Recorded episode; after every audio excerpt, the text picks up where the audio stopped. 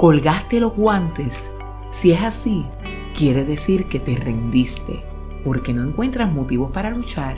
Quizás te cansaste al no ver el fruto de tus esfuerzos, pero en esta enseñanza te motivaré a que cojas nuevamente los guantes para que seas un vencedor ante las adversidades que se te presentan en la vida. Soy tu consejera psicoeducativa, doctora Villamil, y te doy la bienvenida a este episodio titulado El pesimismo autodestructivo. No sé si has escuchado un concepto llamado indefensión aprendida.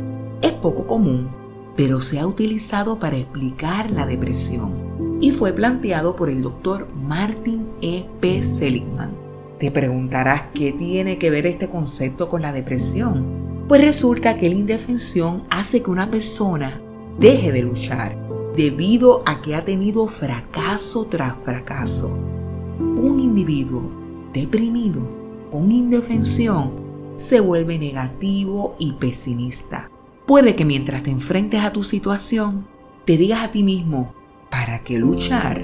No hay nada que hacer, ya todo está perdido. Eso hace que te tornes pasivo porque crees que no vas a obtener resultados por tus esfuerzos.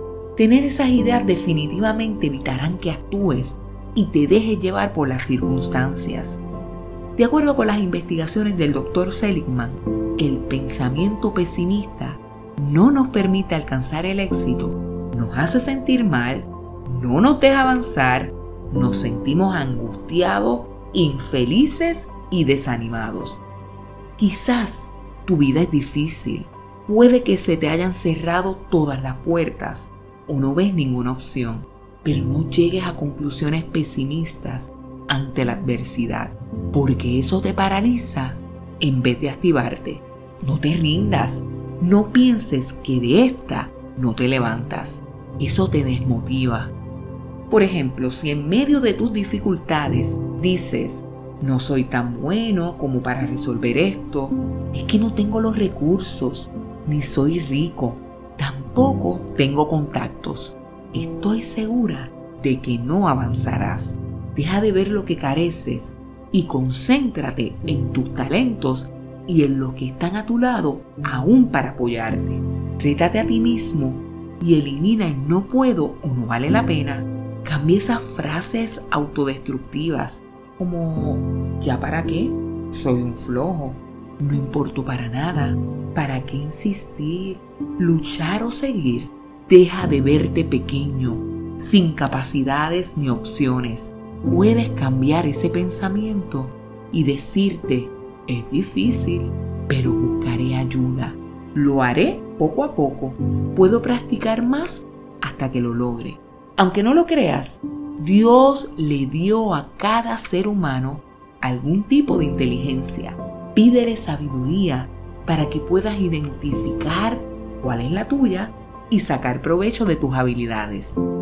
Si tu vida está dominada por el fracaso, quizás debas evaluar las decisiones que has tomado hasta el momento. Redirige tu vida y no esperes obtener frutos de la noche a la mañana, porque eso te puede frustrar. Ver los resultados de tus acciones toma tiempo y esfuerzo. Pídele a Dios que te dé entendimiento para que sepas qué hacer, por dónde ir, a quién acudir o dónde buscar ayuda.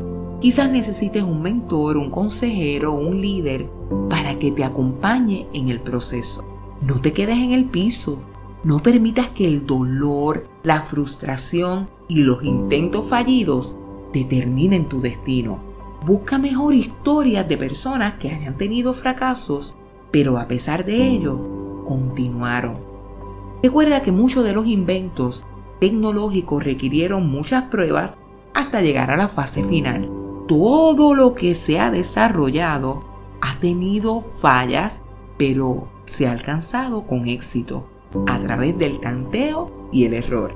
Por eso el día de hoy te exhorto a que tengas el valor para intentarlo. Si no te sale de una forma, ya habrá otra manera de resolverlo. Finalmente te insto a que elimines aquellas ideas que te mantengan pasivo. Deja de decir, siempre es lo mismo, no vale la pena, no lo lograré.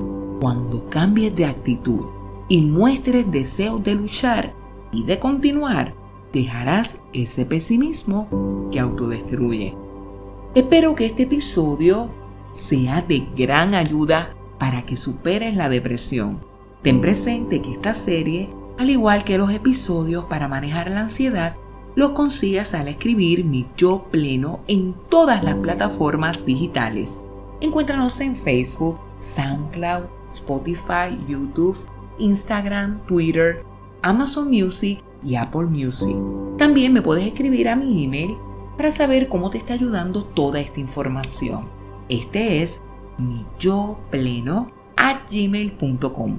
Se despide de ti con mucho cariño tu consejera psicoeducativa, doctora Villamil. Dios te bendiga.